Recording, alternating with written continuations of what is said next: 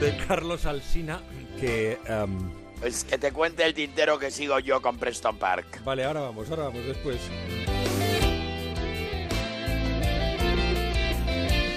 A ver, saludos de nuevo, eh, Carlos. Buenos días otra vez, Juan Ramón. La historia que te voy a contar hoy es la de una contadora de historias, que se llama Raquel, o se llama Rachel, Rachel Ewers, vive en Arlington, Virginia, tiene 26 años, es profesora de primaria. Su nombre se lo pusieron por su bisabuela Rachel que según consta en la tradición oral de esta familia, que es una tradición muy rica, era otra excelente narradora. Cualquier cosa que le sucedía durante el día se convertía en un relato divertido que contarle al resto de la familia cuando venía de visita a casa.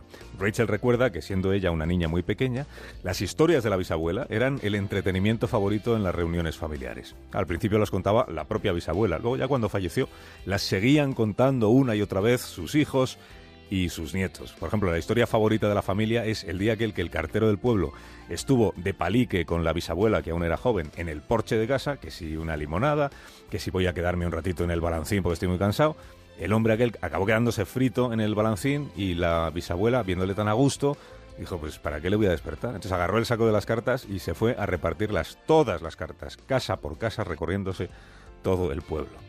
Rachel dice, vengo de una familia de narradores. Y por eso a ella no le extraña que sus amigos le estén animando ahora a que escriba un libro que se titule precisamente así, Las historias de Rachel. Pero no las de la bisabuela, sino las de ella, que es su más fiel continuadora.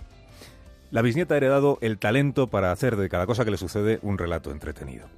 Y ocurre que le pasan bastantes cosas. Muchas de ellas graciosas, otras, la verdad, no tan graciosa. Pero cada vez le pasan más, porque a medida que la retinosis avanza, su capacidad para meterse en líos también aumenta. Hace un año estuvo en Bilbao.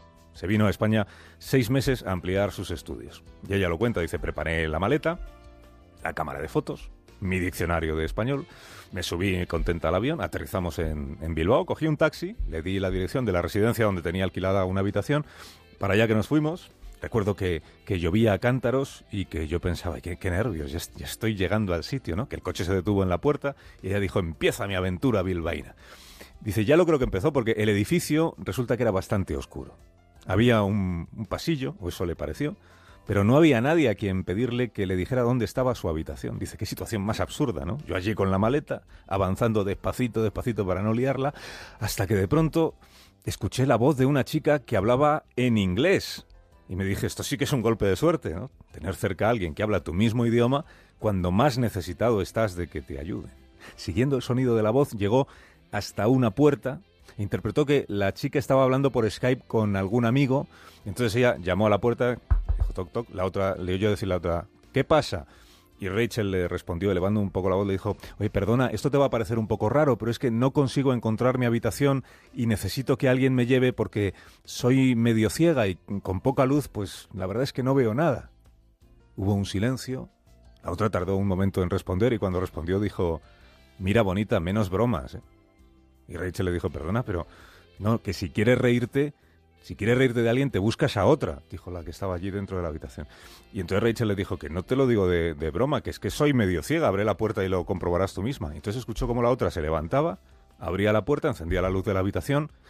Y claro, con la luz ya encendida, lo que comprobó Rachel es que esa chica tenía un bastón blanco en la mano y que llevaba a su lado un perro guía.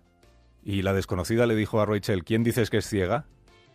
Ella luego pudo comprobar que no se estaba quedando que no se estaba quedando con ella. Pero es lo que dice Rachel, ¿no? ¿Qué probabilidades existen de que la única persona a la que le puede pedir ayuda a una medio ciega resulta que es una ciega?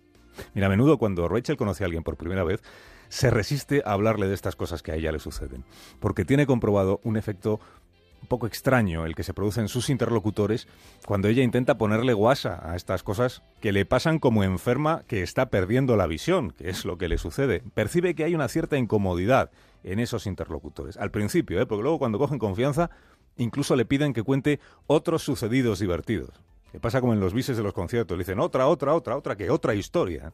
Y ella pues se las cuenta. Por ejemplo, el día que el que Obama daba un discurso al aire libre en el campus de la universidad, al atardecer, y ella acabó tan perdida que se situó sin darse cuenta detrás del estrado y apareció a su lado un guardaespaldas enorme que le dijo, pero ¿dónde cree usted que va? Que esta es una zona restringida.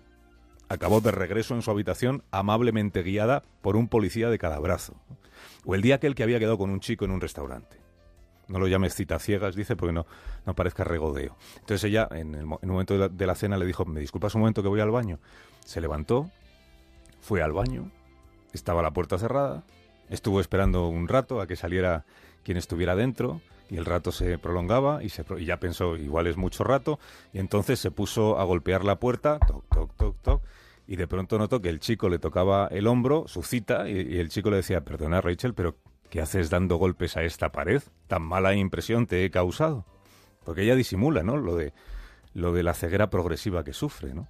Lo disimulaba antes más que ahora. Disimula en las primeras citas, porque si explica esto de la retinosis pigmentaria, tiene la impresión de que ya no se habla de otra cosa durante toda la cena. Y por eso le sucede pues que si por ejemplo el camarero le está tendiendo la carta fuera de su ángulo de visión, pues ya no lo ve. Y el camarero tiene que decirle, si no le importa coger la carta, o en los bares y restaurantes con poca luz, le cuesta encontrar a las personas con las que ha quedado. Es, capaz de saludar a varios grupos distintos antes de acertar con el suyo. Y cuando conoce a un potencial novio, digamos, un poco sobreprotector, se agobia mucho porque él con toda su buena voluntad se comporta como si ella fuera boba en lugar de en lugar de medio ciega. Rachel sabe que a su vista le pasa algo desde que cumplió 13 años. Hasta que le fue diagnosticada la retinosis, lo que ella pensaba es que era una chica torpona, digamos. Claro, en el grupo siempre si alguien tenía que tropezarse siempre era ella.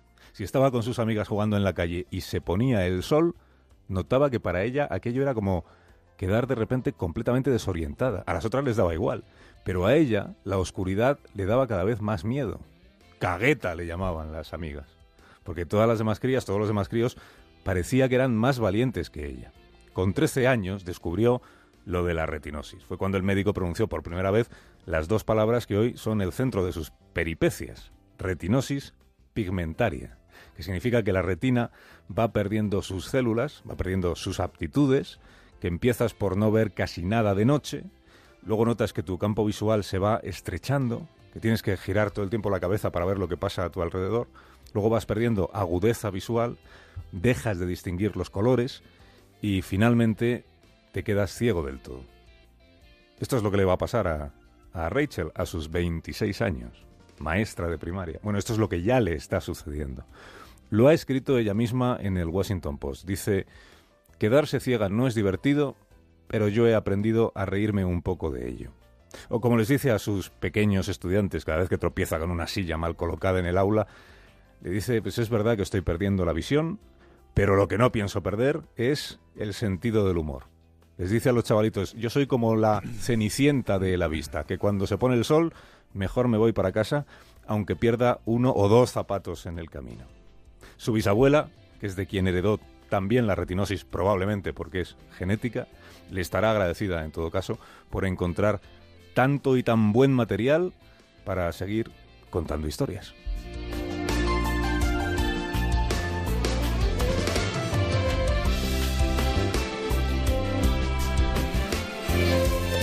El Tintero. Gracias, Carlos. Hasta mañana. Hasta mañana, Juanra. Más de uno. Juan Ramón Lucas y Carlos Alsina.